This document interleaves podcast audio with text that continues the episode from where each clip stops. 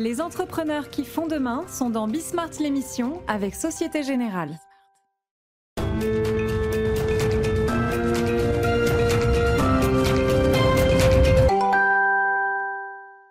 Salut à tous, c'est Bismart. Euh, on est reparti. Une heure de débat sur l'actualité euh, économique, euh, politique aussi dure. On va assez largement parler des retraites à l'occasion de cette, de cette heure de débat. On va, et c'est assez rare, et donc j'en profite quand on a un homme de marché qui est là, parler des, des, marchés. En plus, on a ce qui pourrait être l'introduction en bourse, là, enfin l'introduction en bourse de l'année en Europe, ça, c'est sûr, mais même, enfin, il y, y, a assez longtemps qu'il n'y en avait pas eu d'une telle ampleur avec, avec Porsche. Porsche, vous l'avez peut-être vu d'ailleurs, mais je vous montrerai l'image qui fait une campagne de pub, qui commence une campagne de pub euh, dans la presse économique euh, ce matin. Euh, quoi d'autre? Bah, et Le choc électrique hein, qui continue à nous accompagner, même si, alors je ne sais pas là si mes invités ont des indications, mais je sais que lundi on en aura notamment avec Denis Ferrand. C'est très très compliqué en fait de prendre la mesure de ce que ça pèse réellement sur l'économie française, sur les entreprises françaises malheureusement, nous sommes massivement désindustrialisés. Donc, euh, ok, une fois que tu as fait les producteurs d'aluminium, etc., oui, mais qu'est-ce que ça pèse réellement dans le PIB, ce choc électrique et l'idée que euh, beaucoup d'entreprises soient en train de renégocier leurs contrats pluriannuels en ce moment? C'est très très difficile à savoir. Euh, bref, pas mal de sujets, c'est parti, c'est Bismart.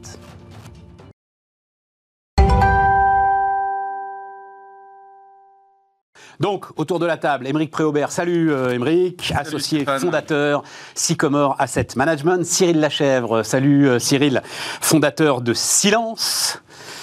Euh, stratégie de communication et communication de crise. Et puis Nicolas Marquez. Salut Nicolas, directeur général de l'Institut Molinari qui sort une nouvelle qui, qui, qui poursuit avec acharnement ce travail de Sisyphe d'essayer de révéler, parce que c'est ça ton sujet, mais on en parlera dans la deuxième demi-heure, d'essayer de révéler le hors bilan de l'État en fait sur les retraites. Hein. C'est ça ton sujet une fois encore. C'est vrai que les chiffres sont spectaculaires et euh, moi-même, j'avoue que euh, parfois je me dis, oh, quand même, un peu comme le MEDEF, hein, euh, oh, quand même, en fait, l'équilibre des régimes, il est là. Bon, est-ce que c'est vraiment nécessaire? Et puis on lit Nicolas Marquez et on se dit, ouais, effectivement, là, il faut se bouger. Euh, démarrons, comme je le fais très rarement, merci Émeric d'être là, démarrons sur, sur les marchés. J'ai juste, je vais montrer une petite. C'était la une du Figaro, je crois, il y a, il y a deux ou trois jours. Je sais que tu n'aimes pas parler des indices, hein, euh, et c'est très bien. Simplement, je me disais, quand il y a un climat comme ça, c'est-à-dire on voit, alors on va la voir, oui, elle va arriver, cette une du Figaro, quand on voit euh, des, des, pages entières des journaux euh, et des journaux économiques autour de ça va se casser la gueule, Comment est-ce que ça influe sur la gestion? Voilà, je vais le dire comme ça. Alors, euh, ça, va se casser la gueule. Ça s'est déjà bien cassé la gueule pour les. Je parle des marchés financiers. Enfin, Alors, comme je le disais avec un peu de causticité, moi, le CAC à 6000, je l'ai entendu pendant 10 ans. Hein, donc euh, voilà, c'est le CAC à 6000 quand même. C'est pas. C'est pas mal. C'est pas un crack? C'est quand même moins 20, oui, moins 20 depuis le début de l'année, c'est quand même assez sévère. Mais... Oui, mais si tu es un actionnaire de long terme, complètement. T'es pas trop mal. Absolument. Euh, mais c'est vrai qu'en général, quand on voit des, titres très alarmistes, avalanche de mauvaises nouvelles, la presse qui chaque jour des unes qui sont euh, apocalyptiques, souvent euh, y a la peur arrive et c'est le moment d'acheter acheter au fond du canon. voilà, et on sait tous que les, les, les bull market naissent dans la, euh, la, terreur, se développent timidement dans le scepticisme, prospèrent dans l'optimisme et meurent dans l'euphorie. Donc là, on est où? Bah, On n'est pas encore tout à fait dans la panique. Et il n'y a pas eu de panique. Il y, a, effectivement, un, je dirais, une humeur qui est très négative, mais pas seulement pour les marchés. Je veux dire, il n'y a pas que les marchés. Il y a des événements beaucoup plus graves que la baisse des marchés financiers. Évidemment. Mondial. Je ne vais pas rappeler ce qui se passe en Europe en ce moment. Oui, oui mais bon, l'escalade est une émission économique. Euh, euh, donc évidemment, les marchés financiers, c'est important, mais il y a des événements qui sont encore beaucoup plus graves sur le plan économique. Alors, ce que je disais, c'est c'est toujours difficile de savoir. Euh, on n'achète jamais au creux. Mais en général, je parle pour moi dans mon expérience, quand je vois ce type de, de, de, de une d'information, ça me donne envie d'acheter. Et là, et là, malheureusement, ça c'est mon avis personnel, je pense que le, bear market, hein, le marché baissier n'est pas du tout terminé. Et donc, tu n'as pas envie d'acheter là J'ai pas envie d'acheter. 25%, tu n'as pas envie d'acheter Non, parce qu'il y, y, a deux éléments en fait. Le premier, c'est que on, on sort d'une phase qui a duré 20, peut-être 30 ans de, de compression des taux et qui a conduit, bon c'est une banalité ce que je dis, à une expansion massive des multiples. On peut justifier ce que l'on veut, euh, mais à un moment donné, on est rattrapé par la réalité. Alors heureusement, on n'est pas allé jusqu'au syndrome japonais des années 90, où les actions japonaises se payaient 100 années de bénéfices, hein, près de 100, euh, sous prétexte que les taux étaient à 1. Hein, euh, donc acheter un siècle de bénéfices, non mais ça n'avait pas de sens. Sauf que le Nikkei, il est encore très loin du niveau d'il y a 35 ans. Donc j'allais dire, heureusement en Europe et aux États-Unis, la fête s'est arrêtée avant qu'on atteigne ces excès. Mais il y a eu beaucoup d'excès de valorisation sur la tech, bien sûr, d'abord, sur les valeurs de croissance ensuite, et, sur l'ensemble du marché dans moins de mesure. Et quand on est dans cette phase, euh, alors désolé, c'est un peu long, mais il y a eu, non, c'est bien, passé, il s'est passé beaucoup, beaucoup de choses il y a un an et demi, euh, l'inflation, ça faisait pas peur, c'était la déflation qui faisait peur. Aujourd'hui, quand on voit les chiffres de la semaine dernière aux États-Unis, où l'inflation est encore plus forte que ce qui était euh, attendu, euh, les banques centrales, et je pense qu'elles ont raison, euh, sont décidés à taper très fort, en particulier la Fed. Et autant les banques centrales ont su injecter massivement, d'ailleurs, personnellement, je pensais que c'était peut-être trop, mais elles ont probablement contribué à sauver l'économie à ce moment-là. Donc elles ont été extrêmement, euh, je vais pas dire supportives. Euh, proactives. Proactives, voilà. Euh, et aujourd'hui, elles comprennent que la lutte contre l'inflation, c'est la priorité, même si, même si le prix à payer est une récession. Donc le, fond du problème, selon moi, c'est qu'on a, on a eu tellement d'excès pendant tellement de temps que c'est pas parce qu'on a six mois ou neuf mois de marché baissier, on n'a pas encore corrigé. Et si on regarde l'ensemble du, du, marché, il y a d'une part les valeurs qui vont bien, parce qu'il y a encore des valeurs qui se, beaucoup de sociétés de croissance qui se portent bien, mais qui restent trop chères, parce que dans son nouvel environnement de taux, il y a énormément de sociétés de software, de, dans le domaine des ingrédients, dans le domaine des cosmétiques, qui se payaient 50 fois les bénéfices au début d'année, qui se payent aujourd'hui 35 fois les bénéfices, mais c'est peut-être trop cher pour des sociétés qui se développent à 8 ou 10% par an. Donc 20-30 encore de baisse sur certains de ces titres, ça ne semble pas aberrant. Puis ensuite, il y a tout un pan de la cote. je schématise un petit peu les sociétés industrielles, les sociétés plus cycliques. Là, mon sentiment, c'est que les prix d'aujourd'hui, les prix en bourse sont attractifs. Parce que ce sont des sociétés. J'étais par exemple cette semaine euh, en Allemagne, j'ai rencontré beaucoup de sociétés allemandes. Euh, beaucoup d'entre elles ont divisé par deux en l'espace d'un an, alors même qu'elles n'étaient pas survalorisées il y a un an. C'était pas du tout des boîtes de la tech. On parle de Covestro, de Lenzing, de BASF, de sociétés traditionnelles industrielles. Et je pense que ces sociétés, pour beaucoup d'entre elles, aujourd'hui sont à des niveaux intéressants. Sauf que, qu'est-ce que l'on va avoir dans les mois qui viennent? Je prends un exemple, Covestro dans la chimie. Euh, c'est une société qui gagne, selon les années, entre 1,5 milliard et 3 milliards en résultat brut d'exploitation. Leur facture énergétique en 2022, versus 2021 passe de 1 milliard à 2 milliards 2. Que l'énergie. On pas parler de la logistique, le niveau du Rhin qui est bas, la hausse des salaires, la baisse potentielle de la demande avec une économie qui se contracte. Rien que la facture énergétique, ça représente 80% des résultats de l'année. Donc, euh, ces sociétés, évidemment, ont expliqué que les résultats allaient fortement baisser, mais le consensus n'a pas encore ajusté. Et on va avoir des sociétés qui, dans les trimestres à venir, à mon avis, je ne veux pas du tout être pessimiste, c'est du réalisme, au troisième trimestre, au quatrième trimestre, et probablement en début 2023, parce que la crise énergétique, elle ne va pas se résoudre euh, sur un claquement de doigts. Enfin, Elle ne va pas se résoudre sur un claquement de doigts, mais il peut y avoir des mesures euh, d'État, au pluriel, pour essayer de limiter la facture. Et après, les États, on sait qu'ils ont une marge de manœuvre euh, qui malheureusement est faible, mais... On en revient aux banques centrales. Ah oui, non, le, cercle est vicieux là. C'est absolument vicieux. Et donc, on a aujourd'hui des sociétés qui, sont, qui ne sont pas chères. Et je pense que si on, on dit on achète et on attend 3-4 ans on gagnera beaucoup d'argent, mais on va passer, à mon avis, hein, dans les mois et trimestres qui viennent, par des moments encore plus difficiles. Donc je voudrais pas avoir un discours super négatif, parce qu'en général, je suis très acheteur quand, l'humeur est mauvaise, parce que c'est là, c'est quand c'est pas facile qu'il faut acheter des actions. Mais aujourd'hui, Aujourd'hui, il y a tellement d'incertitudes et tellement de, menaces dans les trimestres à venir que ça me paraît euh, compliqué. C'est pas très vendeur hein, ce que je dis, mais voilà, c'est ma, ma, position. Cyril? Alors moi, j'ai exactement la même euh, analyse que Emeric, mais alors une conclusion radicalement différente, c'est que moi, je suis fondamentalement optimiste, enfin, pour la première fois depuis plus d'une décennie. Alors attention, hein, c'est pas du tout en train de, dire que je, ne connais pas grand-chose que les indices boursiers vont remonter à court moyen terme. Euh, je pense qu'on est on est pas sorti de l'auberge. Et évidemment, l'hiver va être terrible pour l'économie et pour les entreprises. Mais moi, ce qui me rend vraiment optimiste, c'est presque d'un point de vue intellectuel, c'est qu'enfin Euh, on a des banques centrales qui font le job euh, très courageusement. Enfin, je veux dire, on a retrouvé enfin un banquier central, euh, Powell, qui, qui, qui n'a pas peur, qui, qui est probablement le futur Paul Volcker. On en finit avec Ces phrases sont très spectaculaires hein, hier Oui. soir. Je ne sais pas si vous les avez entendues, mais fini. il assume, il le dit, des Américains vont perdre leur Oui, emploi, mais c'est nécessaire. Eh bien, moi, je trouve qu'on a fini avec cette politique monétaire quantitative qui, moi, m'interpellait intellectuellement. Je, je, n'y- je trouvais que c'était euh, extrêmement dangereux. Euh, Enfin, c'était vraiment des apprentis sorciers. On s'en sort plutôt pas mal si finalement on finit avec une crise boursière, de l'inflation, certes, euh, qui commence à avoir forcément dérapé, mais qui pourrait être sous contrôle quand même mm, bien qu'à des niveaux élevés. Donc finalement, pas de bulle qui a explosé, pas de... Enfin, si on s'en sort comme ça, encore une fois, ça va être terrible, mais on va revenir enfin à, à un vrai marché avec des vrais prix, une vraie réalité pour les investissements, des banques, euh, des entreprises. euh, Ce sera plus n'importe quoi. Alors encore une fois, ça va être douloureux, mais moi j'attendais ce moment depuis tellement longtemps que Je quelque suis- part, je suis assez optimiste à très long terme et Je suis intellectuellement. tout à fait d'accord, parce que effectivement, ce, ce que je n'ai pas dit, mais ça me paraît très très important, ce ce que vous avez expliqué, c'est qu'on normalise.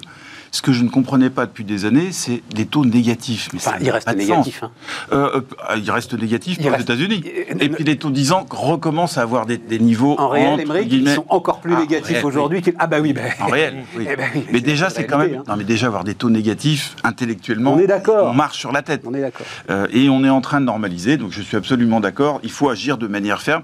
Et donc il y a un prix à payer, on est en train de le payer, mais c'est C'est courageux de le- exactement. Nicolas? Ouais, je, je comprends leur de position euh, et, et je la partage dans une certaine mesure. Avec une question est-ce que l'inflation qu'on voit là, c'est un phénomène monétaire? Est-ce que c'est les conséquences de, de la création de monnaie? Et est-ce que c'est vraiment cette création de monnaie s'est déversée dans l'économie ou est-ce qu'elle est restée entre les banques centrales et, et les grands établissements financiers? Donc, euh, C'est pas possible. Enfin, pardon, moi, je, mais cette idée que c'est un phénomène monétaire me hérisse. Donc, ça fait 10 ans. Et tout à coup, euh, alors, ça deviendrait Eh un oui. phénomène monétaire. Ah, voilà. Bien sûr que non. Donc, euh, euh, euh, je me pose toujours, quand j'écoute les banquiers centraux, moi je, suis- je suis beaucoup moins spécialiste euh, qu'Emeric, je me dis toujours, mais est-ce qu'ils, je vais provoquer, est-ce qu'ils savent de quoi ils parlent? Et est-ce qu'on n'est pas, est-ce qu'on n'est pas en train de, de construire toute une série de, de- de signaux Euh, Est-ce qu'ils mesurent bien la masse monétaire? Est-ce qu'on comprend les phénomènes Euh, Ou est-ce que c'est pas devenu trop complexe Tu as certains économistes qui disent qu'aujourd'hui on manque de monnaie. Euh, Oui, mais alors. euh, je Et- me et permets leur de dire un argumentation truc. est pas si Nicolas, je me permets de dire un truc parce que la question, elle m'est posée assez régulièrement. Elle est légitime. À partir du moment où cette inflation est créée par des données massivement exogènes, notamment à la crise énergétique, à quoi sert-il de remonter les taux d'intérêt? Et là, c'est cette notion un peu complexe, mais l'économie est faite de ça, hein, les esprits animaux, casser les anticipations. C'est-à-dire, le sujet, c'est exactement qu'Emeric soit dans la disposition d'esprit dans laquelle il est, casser les Casser anticipations. l'anticipation. Voilà. C'est pour ça que je disais que j'adhérais. euh, Même si on sait qu'en En partie, fait, euh, ça sert à en rien pratiquement. Mais il faut casser les il faut faire quelque chose. Vas-y, un, léger bémol quand même, c'est que euh, l'Europe est quand même, et la BCE est quand- encore très en retard. Alors commence à faire sa mue. Mais quand on voit ce que fait la Banque d'Angleterre, la Banque du Norvège, de Norvège, la Banque de Fed, euh, et, et évidemment encore plus la Fed, y compris la Banque du Japon, bah là on se dit qu'il va falloir que ça accélère, mais au moins Christine Lagarde elle a des bons arguments là. Ce qu'a fait la Banque d'Angleterre est d'ailleurs le meilleur signe que ce n'est pas une inflation monétaire, puisqu'elle a démarré beaucoup plus tôt que les autres banques centrales, et l'inflation y a été bien plus forte qu'ailleurs. Mais Voilà. pour, pour moi, le- ça s'est surtout répercuté dans l'immobilier. Donc si on s'en sort à la fin sans un crack immobilier euh, majeur, euh, ça aurait été finalement euh, une, bonne, une bonne nouvelle par rapport à, ça. encore une fois, cette politique de quantitative easing, de, de n'importe quoi. Hier, je discutais avec un banquier privé et on se rappelait en rigolant qu'il y a deux ans, il y avait des articles partout qui disaient on va taxer les dépôts de nos clients. Et il me Ouais. disait hier, on disait bah, maintenant, euh, la question, ça va être dans combien de temps est est-ce qu'on va rémunérer les dépôts de nos clients? Ah, Donc enfin, la on revient. brutalité du retournement, Ouais, on effectivement. revient à un est, truc euh, normal. ouais, tout à fait. Euh, donc, c'est dans ce contexte, on va voir le, le- la campagne de pub de Porsche qui commence là dans la presse économique. Enfin, remarquez, c'est la seule que je lis, donc peut-être qu'elle était dans toute la presse, hein, j'en sais rien.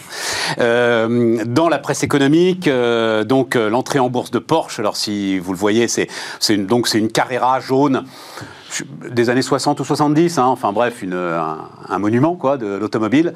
Et euh, Porsche dit c'est la seule equity story. Voilà.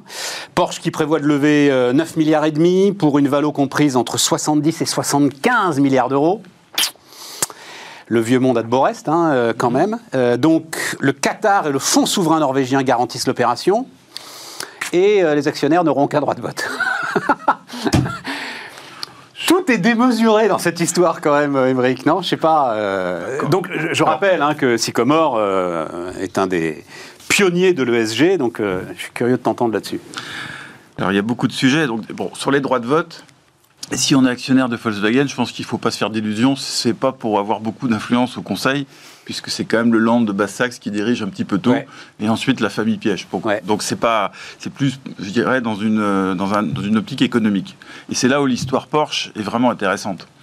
Parce que le groupe Volkswagen, on le sait, c'est le premier ou le deuxième, ça dépend des années. euh, groupe automobile mondial, c'est à peu près 10 millions de véhicules. Et les marques, il y a énormément de marques, Volkswagen, Seat, Skoda, euh, voilà. Et 14, sur je ces- crois. euh, peut-être, je sais. Euh, je crois qu'il y en a 14. Et ce qui est intéressant, c'est Volkswagen, donc 10 millions de véhicules vendus, euh, à peu près 20 milliards de, de profits.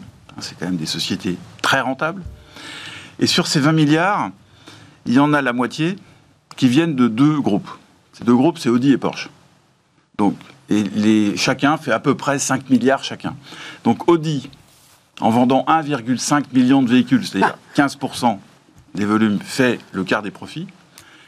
Porsche, qui a vendu l'an dernier 300 000 véhicules, c'est-à-dire 3% des volumes, fait 5 milliards de profits, c'est-à-dire 20% des profits. Et tout le reste, et dans tout le reste, il y a la Chine, très rentable, il y a les services financiers, très rentables, et les autres marques gagnent de l'argent, Skoda, Seat, etc. Mais les marges sont de 3, 4, 5%. Audi, à peu près 10, c'est la norme le premium, comme c'est le cas pour BMW par exemple. Et puis Porsche, ils font 16% de marge et ça va un petit peu augmenter. Alors vous disiez, tu disais, euh, le, le- le- la valo c'est 70-75 milliards. Je crois que c'est très intelligent de leur part parce que c'est en dessous de ce que moi j'estimais la valeur de Porsche. Ah ouais. C'est en dessous euh, de ce qu'estiment les analystes et c'est en dessous de ce qu'estime aussi le groupe en interne. Enfin, c'est pas, un secret. D'accord. Ils veulent que ça soit un succès. Ouais. Ce qui est intéressant, c'est que le groupe Volkswagen est détenu lui-même par Porsche AG. C'est une holding, hein. c'est pas du tout le constructeur de véhicules qui est en dessous. Et Porsche AG, actionnaire principal de, Volkswagen, va lui-même acheter 12,5% de titres Porsche, donc dans l'entité qui va être cotée, à un cours supérieur de 7% au prix d'IPO qui sera retenu. Donc il sera vraisemblablement le haut de la fourchette, mais le haut d'une fourchette qui a été rabaissée pour que ce soit un succès. Si on 70-75 milliards pour 5 milliards de profits, ça fait, si je compte bien, une quin- 15 fois le multiple. Si on applique le multiple de Ferrari, qui pourtant a quand même pas mal baissé depuis le début de l'année, c'est pas 70 milliards que ça vaut, Porsche, c'est 180 milliards. Alors Peut-être que Ferrari est survalorisé, et c'est normal que ça se paye plus cher, parce que c'est pas 300 000 véhicules, c'est 10 000, et c'est pas 15% ou 16% de marge, c'est 26 Ferrari. Donc on voit, il y a encore, c'est encore le créneau dessus. On est sûr que les Porsche électriques qui ne rugiront plus auront le même euh, attrait chez les. C'est une très bonne question. Je pense que, alors, on fait peut-être partie d'une génération sensible aux moteurs thermiques, mais il y a une clientèle aujourd'hui, et notamment en dehors d'Europe, qui adore le Taycan, qui est le premier modèle euh, euh, complètement électrique chez Porsche et qui marche très très bien. D'accord. Dès aujourd'hui, c'est 15% des volumes vendus par Porsche en full électrique.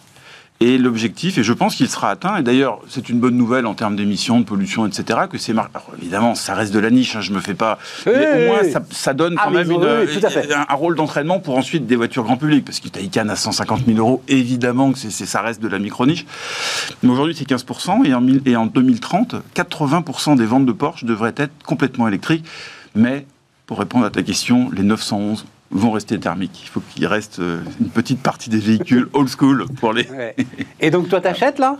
On achète. Malgré euh, l'absence de droit de vote, parce que j'ai vu que les, les, les, les agences de notation ESG euh, disaient de pas participer au truc, la, pour contre la ça, gouvernance n'est- n'est pas le point euh, le plus fort du groupe, évidemment, même s'il y a eu des améliorations. Je rappelle qu'il y a 7-8 ans, nous n'étions pas actionnaires de Volkswagen. Ouais.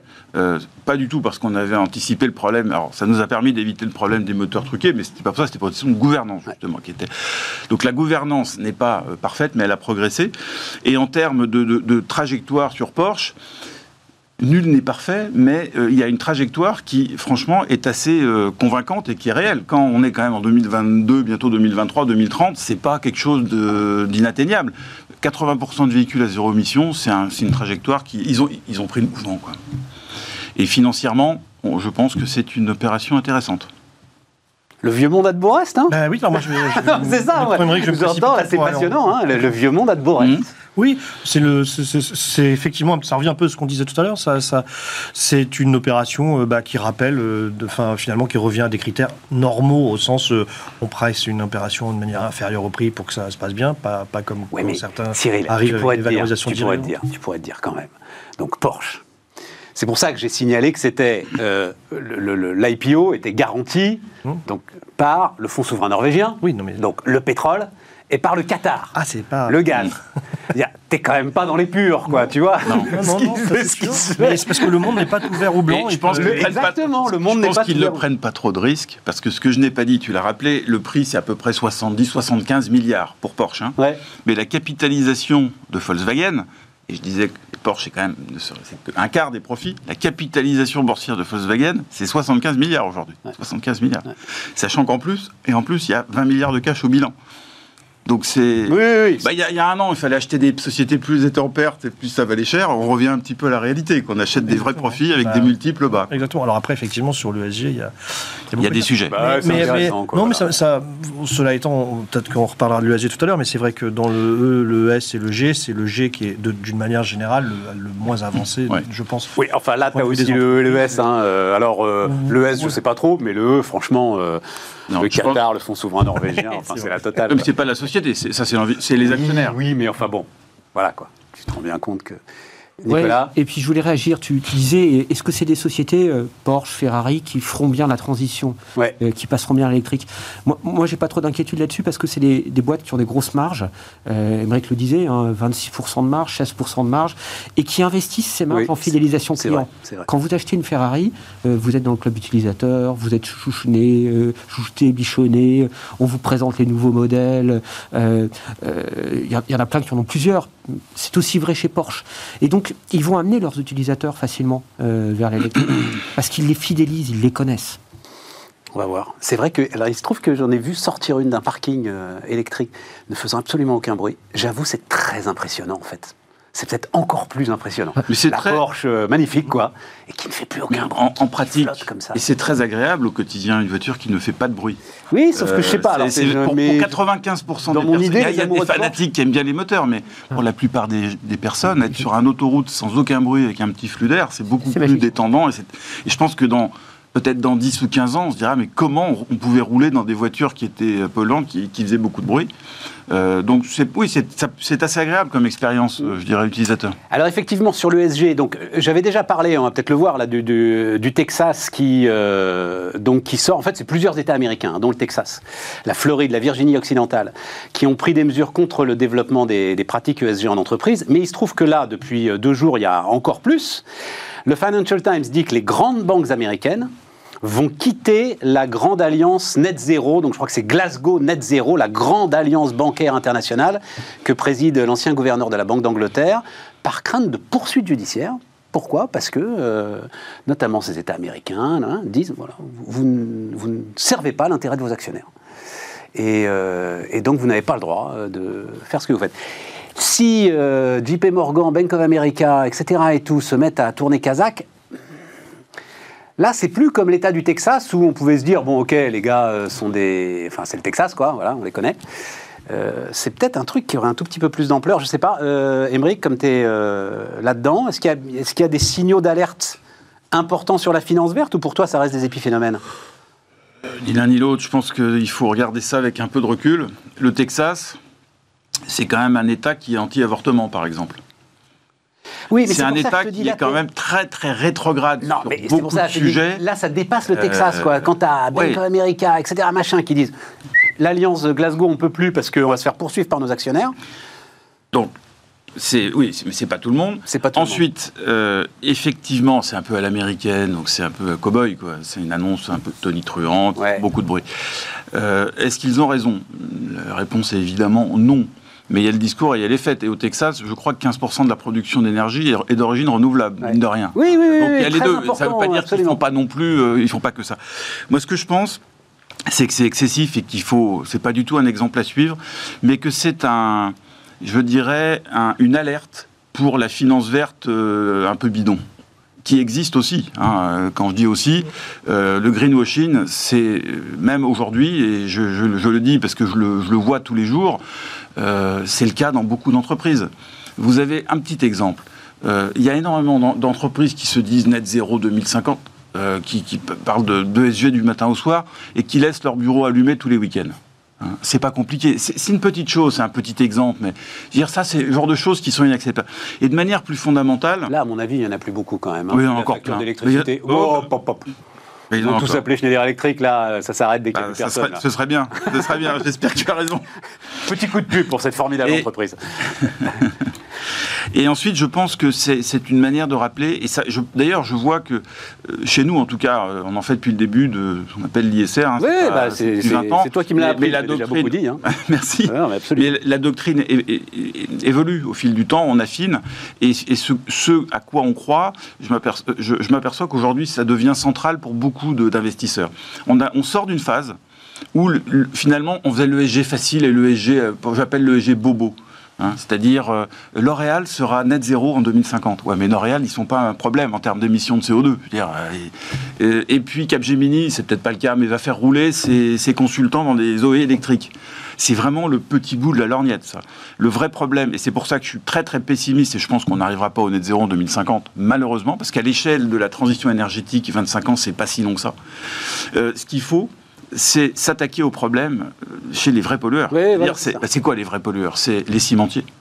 Donc que L'Oréal soit net zéro, je m'en fous. Que, que Lafarge euh, dise on sera net zéro, ce qu'ils ne disent pas parce qu'ils ne peuvent pas le faire aujourd'hui. Euh, donc les cimentiers, euh, l'industrie de l'acier, l'aluminium. Puis après, tout ce qui est industrie chimique, etc. Donc déjà, ça, c'est un grand pan. Ensuite, il y a les bâtiments à isoler. Donc il faut s'attaquer à ça. Je pense que l'ESG efficace, alors je ne suis pas en train de dire Non, non, que le Texas a raison, mais c'est de dire il faut, et c'est ce qu'on fait, il faut financer pas seulement les bons élèves, parce que c'est très facile d'être bons élèves qu'on a un cabinet de conseil, une boîte qui fait des cosmétiques, mais c'est de financer ceux qui vont vraiment dans la bonne direction. Et c'est pas tous les pétroliers texans. Il y en a certains qui n'ont rien à foutre, qui fort, etc. Mais il y a des pétroliers qui se disent un jour, un, il n'y aura plus de pétrole. Deux, il faut s'adresser, il faut adresser ce sujet du changement climatique. Donc il faut investir massivement. Dans les- on a déjà eu l'occasion d'en parler. Absolument. Et je pense que le que rôle Total. vraiment euh, responsable d'un, que ce soit un asset manager ou une banque, c'est d'identifier les sociétés qui réellement euh, font des, des avancées. Je vais prendre un exemple. Non, Un attends, parce que euh, sur la, sur la finance, on l'a- le, le temps tourne très vite, mais je, je vois bien ta conclusion sur la finance, c'est la fameuse phrase de MacArthur, on n'arrête pas la marée avec une serpillière. Voilà. Euh, voilà hein, le- Exactement. le, le truc est parti, et, Et on et parle pas beaucoup des, de- coups- des petits combats d'arrière-garde à droite gauche qui, euh, qui l'arrêtent. Et on parle beaucoup de Total, mais on- qui, qui effectivement fait partie de ça. Mais il y a d'autres exemples. Il y a un de nos analystes ESG qui était la semaine dernière, euh, qui a passé une semaine entre Norvège et Scandinavie pour justement aller voir des entreprises sales. Donc des sociétés qui fabriquent de l'aluminium, des mines.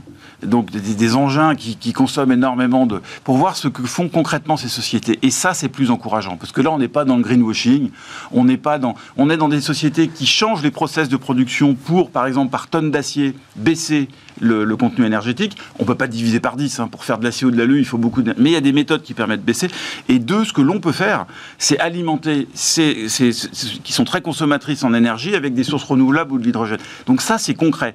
Mais ça, ça va pas se faire en 5 ou 10 ans. Ça sera plusieurs décennies. Mais là, c'est c'est le côté qui, moi, m'intéresse dans, dans l'ESG. Cyril, sur la finance verte, Oui, j'ai la compris le, combat alors, de l'impact. Évidemment, le, de- de- le- d'Emeric, évidemment- mais- évidemment, le Texas, il ne faut pas surexagérer cette, cette, pas, cette réaction. Mais moi, je crois qu'il n'y a, que deux menaces pour la finance verte. Il y en a une qui est minime, l'autre qui est plus embêtante. La, la celle qui est minime, c'est celle de, de l'arrogance. C'est-à-dire qu'il faut, et c'est pas du tout le cas de Sycomore, hein, je dis pas ça pour, pour toi, Émeric, mais c'est c'est- effectivement, il faut aussi garder de donner des leçons en permanence. Et on a une tendance quand même maintenant, aujourd'hui, à entendre beaucoup de- euh, d'investisseurs financiers qui euh, auraient bien des, des choses à se faire pardonner par ailleurs et qui donnent un peu trop de leçons. Donc je trouve que quelque part, bon, ça, ça nous le rappelle, mais c'est pas très grave. Non, le, le problème majeur de l'ESG d'un point de vue de communication et finalement peut-être même euh, après d'investissement, c'est qu'il y a une dimension politique et subjective euh, dans, dans, dans l'ESG et qu'il ne faut pas le perdre de vue. Donc effectivement, euh, je pense qu'on on ne sait pas encore très bien euh, quels sont les véritables critères, les véritables. Enfin, c'est- une science qui évolue, qui n'est pas parfaite encore, qui, qui va dans le bon sens, mais on ne peut pas donner un critère. À mon avis, pas encore la comptabilité extra-financière gravée dans le marbre. Exactement. Ça, et puis, alors ça, c'est plus anecdotique, mais moi, ça, ça m'inquiète énormément, c'est que euh, beaucoup d'entreprises, d'investisseurs et, et ne sont pas du tout équipés pour avoir des vrais analystes ESG qui eux-mêmes, euh, et je ne parle pas des agences extra-financières que je pratique par ailleurs, qui sont quand même pour la plupart totalement débordés et font des choses parfois très limites en termes de, enfin, je veux dire, à côté, par Malat et Enron, dans certains cas, euh, on, on- enfin, on, on rigolerait maintenant. Mais On bon, a- attends, attends, donc ça, c'est moi le chiffre, vrai problème. le chiffre jour, qu'on a découvert avec Orpea. Euh, euh, un analyste ESG suit 1000 boîtes. Bah oui. Bah, 1000 boîtes. Donc c'est pour ça qu'il faut pas aller plus vite que la musique, il faut faire les choses, je pense, progressivement, et la tendance est inéluctable et elle est très bonne, ça n'est pas de débat là-dessus.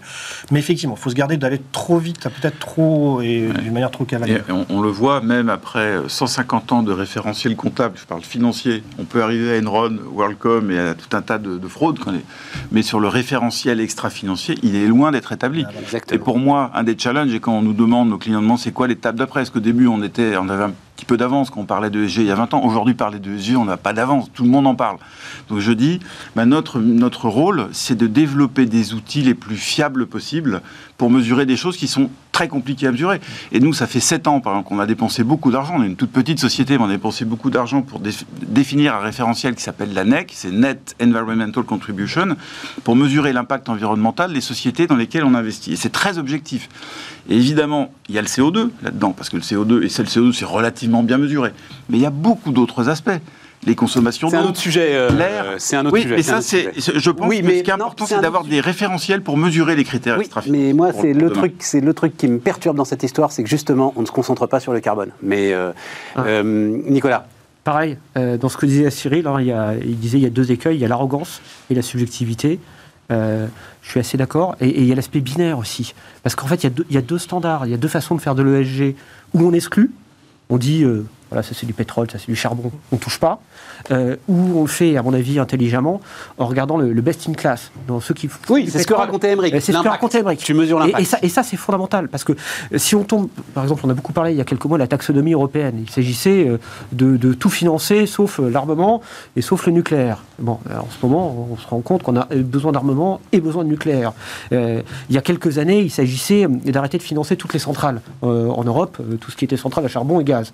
Donc finalement, on rallume des vieilles centrales qui consomment beaucoup plus et qui polluent beaucoup plus que les centrales chinoises de nouvelle génération. Et donc tout ça, ça se retourne contre le climat.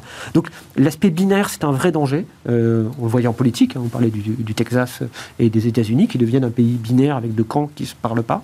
La bonne façon de réconcilier les choses, c'est effectivement de, de regarder les process, de regarder concrètement ce que font les entreprises, au lieu de les montrer du doigt et de dire euh, vous êtes dans un métier de salaud, euh, c'est de dire euh, c'est très intelligent ce que vous faites. On s'arrête. On marque une pause. On parle des retraites dans un instant.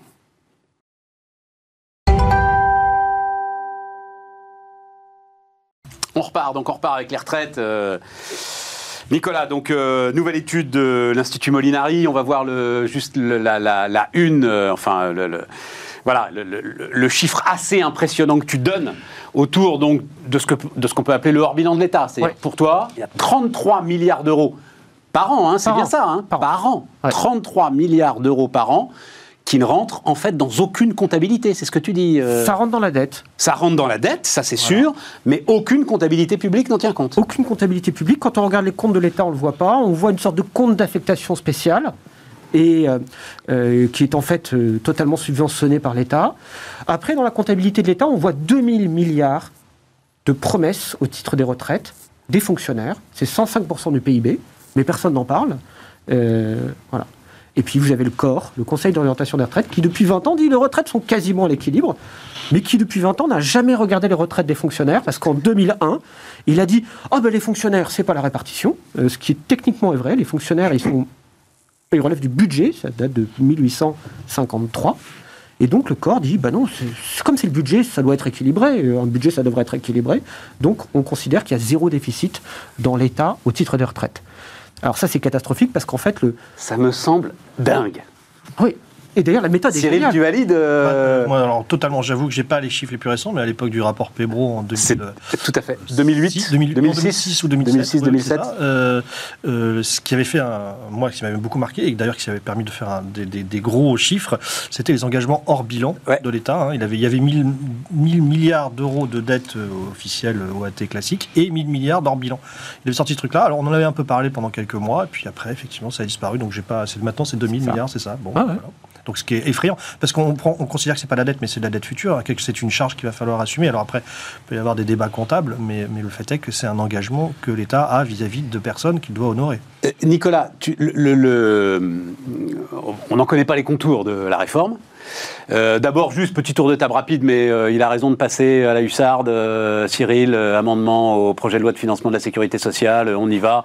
Tout, ce qui a été discuté a été discuté, donc perdons plus de temps, on fonce.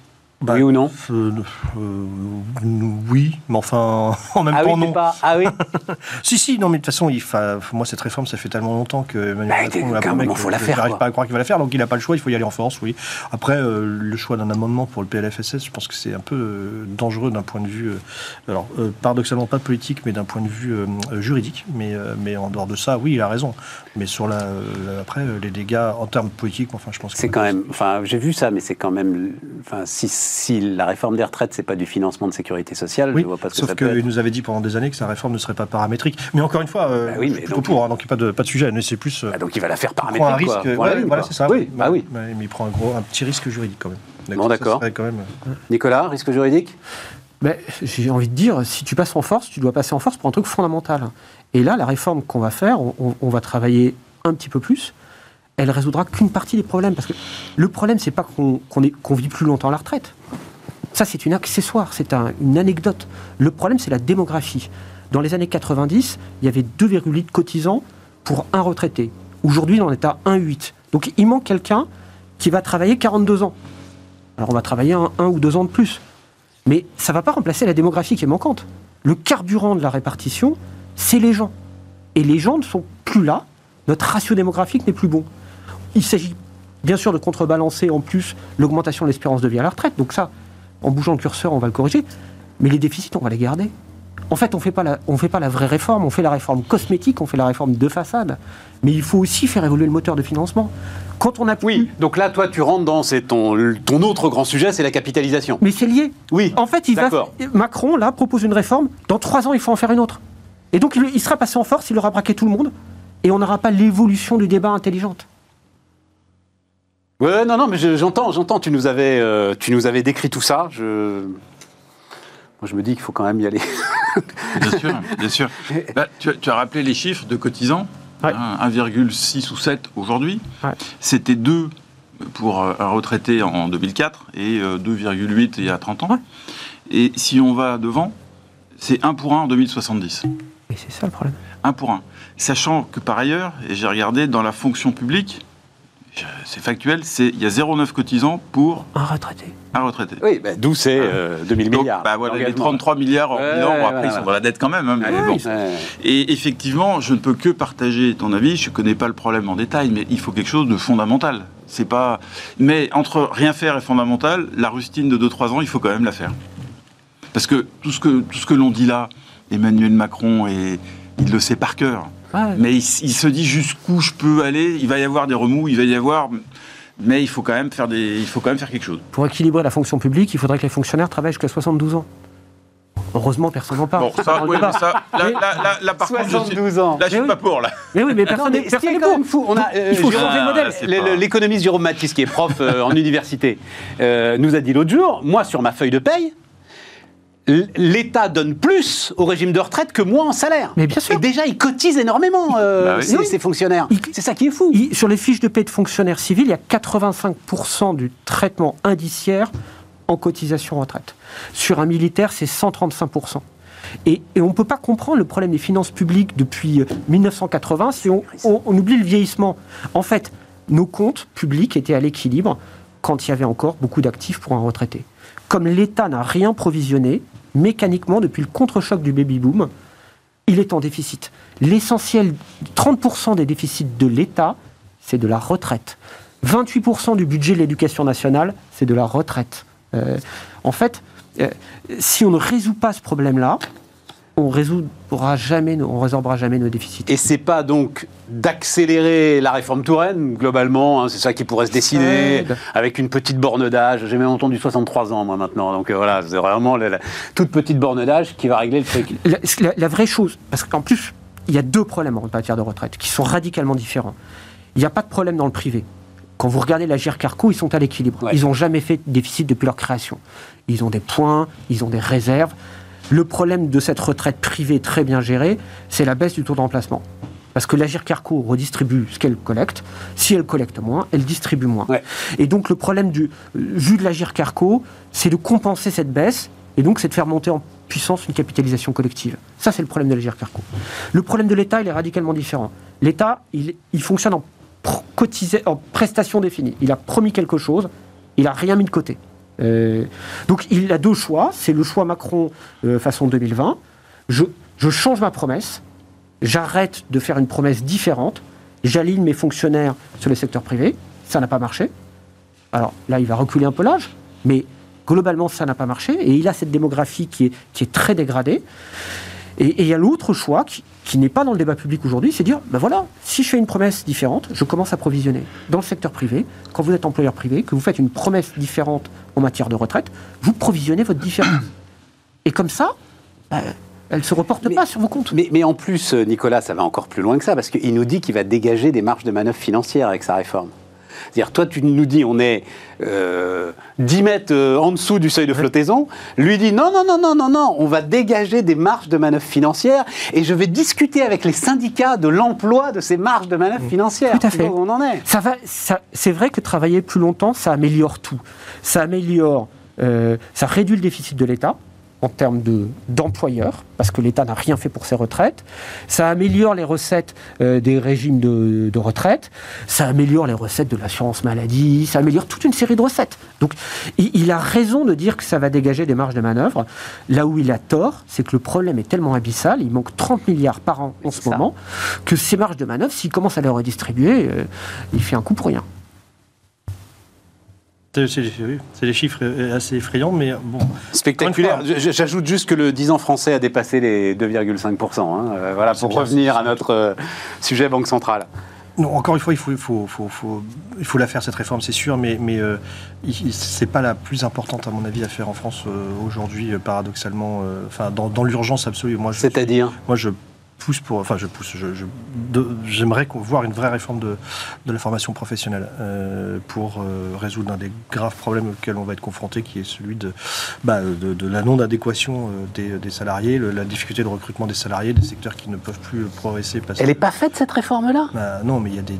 on en- ça pourrait faire l'objet d'une d'une- d'une émission entière sur euh, comment la réforme de l'apprentissage qui se passe dans les, les dispositifs de, de- de validation des acquis. Non mais vas-y, donne-nous deux, trois éléments, parce que moi je suis absolument persuadé qu'elle est faite cette réforme, que la possibilité donnée par Muriel Pénicaud aux entreprises de euh, euh, monter elles-mêmes leur euh, centre de formation d'apprentis, c'est ça, hein, euh, Oui. Cyril Oui, oui, oui. Avec des, des- des formations qui sont euh, validées, euh, Bah, et qui, qui donnent droit ensuite à des, à des carrières qui sont des carrières... Un exemple, il faut, il faut avoir des, pour valider des acquis de l'expérience, il faut avoir des jurys, parce que souvent, quand c'est, ça, ça dépend des, des types de diplômes, mais si vous avez des diplômes d'État, soi-disant d'État, Ouais, dans le secteur de la santé par exemple, ouais il faut- par exemple.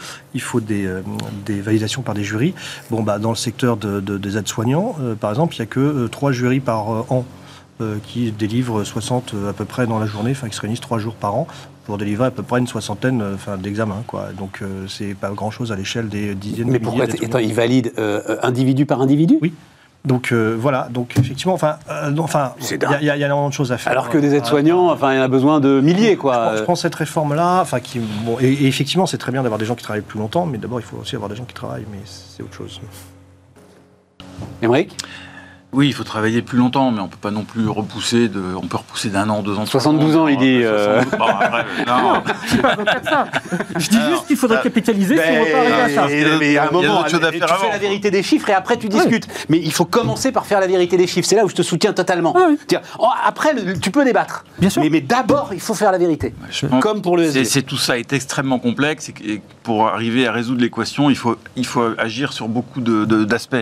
Travailler plus longtemps, oui. Moi, je dirais surtout travailler un peu plus. hein, avoir un peu plus La de quantité de travail. Oui. Hum. Bah, c'est le grand but d'Emmanuel Macron. hein. Ben oui, c'est dire 35 heures. euh, ça va pas, quoi. Il y a un moment donné, il n'y a pas de miracle. Donc il faut travailler un petit peu plus, il faut réfléchir. Alors, on va pas d'un trait de plume dire il y a trop de fonctionnaires, pas assez de fonctionnaires. C'est pas ça le sujet. Il n'y a pas assez d'infirmières, il n'y a pas assez de profs, il y a, comprend, il n'y a pas assez de policiers, il n'y a pas assez de ci et de ça. Et il y a, et il y a 3 000 milliards de dettes. Et voilà. Et vient de résumer. Exactement. Donc, je pense, le, le point de départ, au-delà de dire on va bosser jusqu'à 62, 63, c'est un problème de compétitivité globale. Il faut accepter de faire un certain nombre de changements. Mais est-ce qu'on est capable de le faire en France? Je ne sais pas. À la fois en termes de temps de travail, en termes de, de cotisation. Sur, enfin, sur le temps de travail, tu sais, euh, parce que le, truc est quand même revenu régulièrement et maintenant, enfin, je sais pas, à chaque fois que le, truc est revenu sur la table, à un moment, les chefs d'entreprise, bah, Cyril, tu étais encore journaliste à ce moment-là, les chefs d'entreprise disent écoutez, arrêtez avec les 35 heures, c'est bon, euh, plus personne bosse 35 heures, euh, tout le monde bosse plus, euh, on a nos systèmes pour contourner tout ça, nous remettez pas dans des négociations à n'en plus finir, laissez-nous bosser. Oui, oui, non, vraiment, enfin, du côté des... Ceux qui bossent plus de 35 heures, oui, c'est les artisans, c'est les, les, les personnes les petites entreprises, mais... C'est les grandes entreprises les... poussées, en fait. Ouais, et, tu te retrouves en fait avec un système qui est globalement, bah tiens, tu parlais de Volkswagen, c'est 32 heures par semaine parce qu'ils peuvent se le permettre. Euh, et donc, les grandes entreprises donnent de la flexibilité à leurs euh, salariés, les PME, les ETI moins. Euh, voilà, en face, tu as des heures supplémentaires défiscalisées. Enfin, tu vois. Mais en revanche, sur la, durée de vie au travail, je crois que c'est là-dessus, qui commence, comme le dit Cyril, avec l'apprentissage, la formation, et qui euh, continue avec l'idée qu'on essaye de garder les seniors un peu plus longtemps au boulot. Quoi. Hmm. Ce, qui est, ce qui est moins vrai dans ton secteur. Il y, a moins de. Il y a moins de. Il y a moins de précarité liée à l'âge. Au contraire, on gagne de l'expérience, non Ah oui, Warren Buffett, il a 80, 12 ou 13 ans, il travaille très bien. voilà, voilà. Un truc à rajouter encore sur ce, sur ce sujet des retraites, euh, Nicolas là, je parlais debout, hein, euh, parce qu'en fait, on s'est félicité du taux d'emploi à 68%. Euh, S'il est remonté, c'est deux facteurs. Il y a plus d'apprentissage. Et il y a la loi Touraine, ce qui fait qu'on travaille plus longtemps. Ouais. pour conclure sur les retraites, la vraie réforme structurelle, c'est que l'État prenne sa responsabilité en, en tant qu'employeur. C'est-à-dire qu'au lieu d'embêter tout le monde à dire je vais faire une réforme générale pour le public et le privé, qui qui se mettent autour de la table avec ces organisations syndicales et qui décident ce qu'il fait. Euh, euh, maintenant, on embauche euh, des fonctionnaires sous statut de droit privé en termes de retraite. Hein, c'est ce qui se fait à la sécurité sociale. Vous bossez à la sécurité sociale, vous êtes en droit privé. Ou sinon, on continue avec des avantages, mais on les provisionne. et, et dans le secteur privé, on généralise la capitalisation collective. les fonds de pension, ça marche très bien en France. Hein. le plus gros fonds de pension, c'est celui des fonctionnaires, l'établissement de retraite additionnel de la fonction publique. Il dégage 5,6% de rendement euh, depuis sa création. Tout le monde au board, la CGT, la CFDT, tout, le monde est content, hein, tout le monde est ravi. c'est euh, paradoxe. Ça fonctionne super bien. À la Banque de France, ça fonctionne super bien. Euh, au Sénat, ça fonctionne super bien. dans le privé, il y en a un peu, notamment, moi j'aime beaucoup la Mais tu sais, Nicolas, on en avait déjà parlé ensemble les montants à rassembler pour que cette capitalisation ressemble à quelque chose sont tellement importants et euh, on n'a pas du tout commencé pour euh, le privé que oui, mais les pharmaciens, avant que ce soit efficace, oui, mais avant que ce soit efficace, en 10 ans, ils l'ont généralisé, les pharmaciens l'ont généralisé en 2009, on est en 2022, ça paye aujourd'hui 50% de leur retraite. Alors, comment ils ont fait? Certains avaient commencé avant, sous une forme facultative, mais, mais c'est relativement rapide. Si quand on s'y met et en collectif, euh, ça a une force incroyable. Si vous mettez à épargner de façon individuelle, vous allez acheter un produit individuel, euh, il y a plus de marge pour la personne qui vous l'a vendu, c'est normal, il y a un acte de vente qu'il faut rémunérer. Si vous allez dans un produit fonds de pension collectif, vous avez beaucoup, beaucoup moins de frais de gestion, parce que la négociation, elle est collective. c'est clair. Elle est faite au nom de, dizaines, voire de centaines, voire de millions euh, de bénéficiaires. Ah bah oui, ce sera des millions de bénéficiaires. Et, donc, 26 millions de bénéficiaires. Au lieu d'avoir sur le fruit de votre épargne un tiers pour l'État, un tiers pour le distributeur et un tiers pour vous, ben là, vous avez au minimum deux tiers du rendement, et donc vous, avez euh, des épargnes qui montent en puissance beaucoup plus vite. Et, le collectif est important, on ne doit pas le laisser devenir peau de chagrin en France. Euh, nous, euh, moi je suis d'obédience libérale, mais je ne suis pas pour le sauf qui peut de certains qui ont réussi à épargner parce qu'ils ont compris qu'il y avait un problème, et puis on laisse la masse dans une sorte de répartition qui est de moins en moins satisfaisante, qui coûte très cher et qui verse moins parce que la démographie n'est plus là. C'est pas acceptable. Euh, il nous reste 10 minutes. Que, un mot, alors un mot du choc, électrique quand même, parce que euh, j'ai mis du temps à comprendre, je dois vous avouer, je vais, je vais essayer d'aller assez vite, mais il y aura une nouvelle réunion le 30 septembre des ministres de l'énergie de l'Union européenne. Et c'est vrai que on se gratte la tête à savoir pourquoi est-ce que euh, on n'arrive pas à hum, régler cette histoire de euh, blocage du prix du gaz. Non pas bloquer le prix du gaz à l'achat, parce qu'à ce moment-là, Poutine coupe le. hein, mais bloquer le prix des mégawattheures qui sortent des centrales euh, à gaz. Le problème, euh, pour le faire euh, assez court, c'est que euh, les Allemands euh, font beaucoup d'électricité avec des centrales à gaz. Ils payent assez cher pour que ça ne coûte pas trop cher à leurs entreprises. Nous, on en fait très très peu. Et donc, ça reviendrait pour les Allemands, qu'on le veuille ou non, à subventionner l'industrie française si jamais ils acceptaient ce, mécanisme. Donc, c'est un peu là-dessus que ouais, c'est un peu complexe. Euh, c'est un peu là-dessus que ça va discuter euh, le 30 septembre, mais c'est vrai que je- je- j'entends hein, euh, Ruth Bézieux qui dit mais bon Dieu, on perd du temps, les entreprises sont en train de renégocier leur leur contrat pluriannuel de couverture, etc. et tout, et c'est x10. Simplement, tu vois pas où est la solution. Voilà. Vu l'état de, encore une fois, de notre parc nucléaire. Voilà. Vous avez un truc là-dessus, un commentaire, euh, Émeric, sur le. Bah, tu l'as dit, il n'y a pas de solution à court terme. Il y a pas de on peut faire ce qu'on veut. terme, On peut, on peut subventionner donc la EDF qui perd je sais pas combien, 30 milliards par an. 29 Ouais, bon. milliards sur cette histoire. Je l'ai dit hier, on aurait dû être le Koweït de cette crise électrique. Bon. On aurait, ouais, on aurait dû ramener les 30 milliards euh, qui nous manquent chaque année pour les. C'est incroyable. Je pense qu'à court terme, il n'y a pas. C'est pas, pas. Je pense. C'est qu'il n'y a pas de solution magique. Euh, les, les investissements dans ce domaine-là, c'est au plus court 4-5 ans. Je dis 4-5 ans parce que c'est quoi? C'est le temps, par exemple, de construire un méthanier, un terminal gazier pour augmenter de manière significative les approvisionnements du Qatar, par exemple. Mais on ne peut pas dire on veut plus de gaz du Qatar. Alors si, euh, on peut un peu jouer à la marge, mais donc ça c'est le minimum. Et puis après il y a, la- il y a le, Oui, mais le même là, temps attends, de- des- décennies pour. J'insiste, euh, tu règles pas le problème parce que c'est les Allemands qui ont besoin du gaz. Et les Allemands ensuite veulent pas nous renvoyer l'électricité à prix capé parce que c'est euh, c'est eux qui payent. Bah, c'est normal. Ils nous subventionnent. J'en sais rien si c'est Ah, normal. si, c'est moment- normal. Ah oui, alors ça veut Si dire. c'était- si c'était l'inverse. Bah oui, alors une non, fois encore, ça veut dire Alors, que voilà. Déjà, on n'est pas, n'est pas euh, capable de se mettre d'accord sur des sujets, mais on ne peut pas demander aux Allemands ou aux Espagnols de payer pour l'industrie française. Ah non, les Moi, Espagnols. si on me demandait l'inverse. Euh, Juste un mot, les Espagnols, eux, ils peuvent parce qu'en fait, il n'y a pas d'interconnexion. Donc justement, les Espagnols, ne, finalement, ne payent que pour leur propre énergie. Alors que la France, l'Allemagne, l'Italie, le Benelux, c'est totalement interconnecté. Donc celui qui paye pour euh, la facture de gaz, il paye pour Et toute l'Europe. je pense qu'on a vu en France une tension maximale avec le, c'est pas la guéguerre, c'est pas le mot, mais entre euh, Lévy et, les- et Macron. Ouais. Euh, Lévy disant c'est à cause de l'État, ce qui est quand même un peu limite. Euh, si, si les centrales sont pas entretenues, c'est pas à cause de l'État qui a dit arrêtez d'entretenir les centrales. Euh, et je pense que cet hiver, on aura quel- quelques bonnes surprises sur la remise en, en marche de Ah bon certaines centrales. Je pense. ouais. Ah, alors moi j'ai des signaux complètement inverses.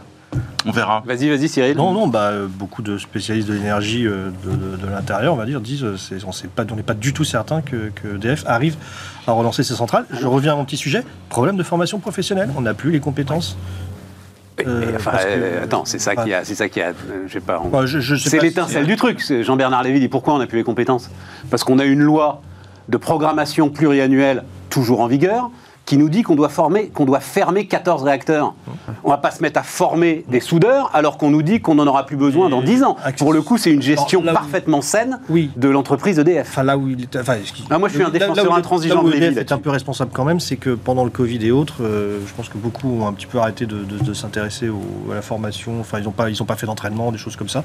Et, euh, et, euh, Mais non, mais ouais, enfin, ils ont pris du. Cyril, dans- tu dans- peux, dans- personne ne pouvait anticiper l'histoire de la corrosion sous contrainte. C'est ça, le, ça- le, ça- le, le, le- le- choc, il est là, il est pas ailleurs. Tout le reste, que, que effectivement, le Bah, plan d'entretien donc- des centrales. Et donc, est- c'est pas la faute de l'État. C'est pas l'État qui a Non, dit. enfin, il y a- c'est quand même la 50, responsabilité d'un exploitant d'assurer l'existant et d'assurer la, le- le- la maintenance de ses réacteurs. Et effectivement, s'il y a eu des éléments comme tu viens de le citer, c'est pas, euh, faut pas chercher un responsable qui serait l'État ou le régulateur. Enfin, attends, euh, Et- euh, euh, Émeric. la corrosion, c'est Émeric, pas, c'est Émeric, pas Émeric, le- Émeric, tu construis des voitures, ok? Et l'État décide à un moment de dire bon, on va commencer à fermer les usines de voitures. Et on va fermer Fessenheim. Toi, tu es chef d'entreprise, tu vas investir massivement Euh, C'est ton actionnaire. hein. Alors, ce que j'entends aussi, c'est, on revient au problème, c'est que le, le temps industriel, c'est pas le même que le temps politique. Encore plus. Et euh, dans cinq ans, on peut changer de, de- Or, le gouvernement actuel, il a quand même. Alors, c'est vrai qu'il a donné des signaux un peu Mais contradictoires. c'est pas un peu J'en- contradictoire. J'en conviens. Mais- enfin, C'est une centrale sur 56, ça c'est pas, c'est pas, c'est pas le fond du Oh problème. non, c'est dingue. Non, non, Mais non, si, c'est pas le ça. fond du problème. Non, le fond du problème, c'est de se dire sur les 50 ans qui viennent en France, est-ce qu'on va utiliser, développer la filière, enfin développer, au moins maintenir Parce que je parle de développer, mais la production, bah, vous le savez, la production électrique EDF cette année, c'est un tiers de moins que, que le pic d'il y a 8 ans. Un tiers en moins. Euh, Donc, c'est pas de dire de relancer, c'est est-ce qu'on on, on maintient sur les 50 ans qui viennent la part du nucléaire dans le mix énergétique français? Et sur ce plan, ce que j'entends, en tout cas du gouvernement actuel, c'est que la réponse est plutôt oui. Et alors pourquoi il ne change pas la loi? C'est pas compliqué quand même, non Il faut pas, peut-être qu'il faut Ça changer fait la loi. un moment qu'il le dit, mais Je pense que les, Mais non, mais les- tu les dirigeants actuels ne sont pas contre le nucléaire, ou alors j'ai d'entreprise. un. Mais oui, mais t'es chef d'entreprise, tu peux pas gérer ta boîte comme ça. Parce que derrière, comme tu le dis, c'est des dizaines de milliards d'investissements. Et en plus, l'État te pique 10 milliards d'EBITDA, tu vois, Ouais. pour que tu puisses continuer à bien Ça, entretenir alors, euh, oui, ton parc ouais. nucléaire. Franchement. Ah mais c'est- la pire situation, être à la tête d'une entreprise publique, on, on- on a l'État qui est le pire des actionnaires, hein, parce que certains passent leur temps à critiquer les actionnaires qui dépourraient les entreprises. Ah, mais mais là, on, avait fait une émission sur l'État actionnaire. Ouais. Hein, bah, on- c'est factuel. Et- hein, et il y a deux lois de programmation à changer. euh, et il y a celle du nucléaire, bien sûr, qui n'a pas changé. Le discours a changé, mais une politique publique, ça ne, se- ne vit pas que d'affichage, il faut des faits. Et il y a celle des militaires. Parce que, quand même, pareil, les militaires, euh, la loi de programmation qui a été faite, elle est euh, les dividendes de la paix.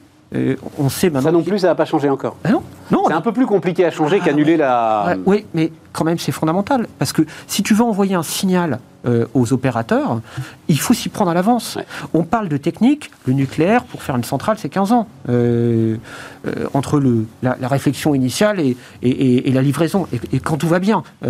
Et pareil dans le militaire. Si tu veux maintenir la, la capacité technique à faire, et il faut que tes opérateurs aient une visibilité sur leurs commandes. Aujourd'hui, par exemple, on, aimerait euh, donner des, des chars Leclerc, mais on n'a plus de chaîne de production. Euh, pourquoi? Parce que l'État, à un moment donné, il, il s'est dit j'ai un problème, je veux un prestataire, et puis après il s'en fout de sa survie. Une fois qu'il a, son, euh, qu'il a acheté sa petite série euh, euh, avec peu de pièces détachées, euh, bon, ben, le prestataire il peut couler, euh, c'est pas grave. Mais c'est, c'est pas comme ça qu'on gère une économie. Alors, moi, si- Un mot, euh, Cyril, ce sera bien. le mot de la fin. S'il y a bien un endroit où j'aimerais être euh, aujourd'hui, c'est Petite Souris dans le bureau de- du patron de l'APE, du nouveau euh, directeur général de l'APE. Agence en des participations de l'État. En train de faire passer les entretiens d'embauche, entre guillemets, pour le futur patron d'EDF. Ça doit être très drôle, ça. Ouais. Euh, parce Et tiens, d'ailleurs, je- je- je vais finir là-dessus pour- Le job est mort. je vois pas. Enfin, c'est- complètement, complètement schizophrénique. Je vais finir là-dessus pour les, les- les chefs d'entreprise qui s'interrogent sur mais pourquoi il se passe rien sur la facture d'électricité? L'une des solutions pourrait être d'augmenter cette fameuse arène, hein, euh, accès à l'électricité nucléaire à prix euh, capé. Sauf que comme tu es sur une opération de renationalisation, l'État a peur que s'il fait ça, il se fasse attaquer par les actionnaires minoritaires d'EDF qui accuseraient l'État de vouloir artificiellement faire baisser le prix de l'action. Non mais c'est...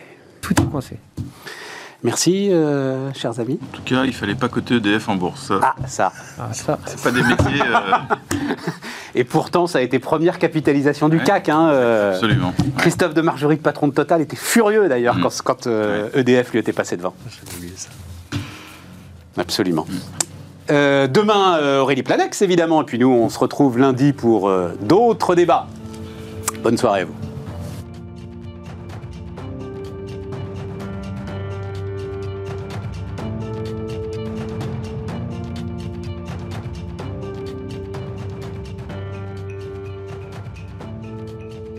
Les entrepreneurs qui font demain sont dans Bismart l'émission avec Société Générale.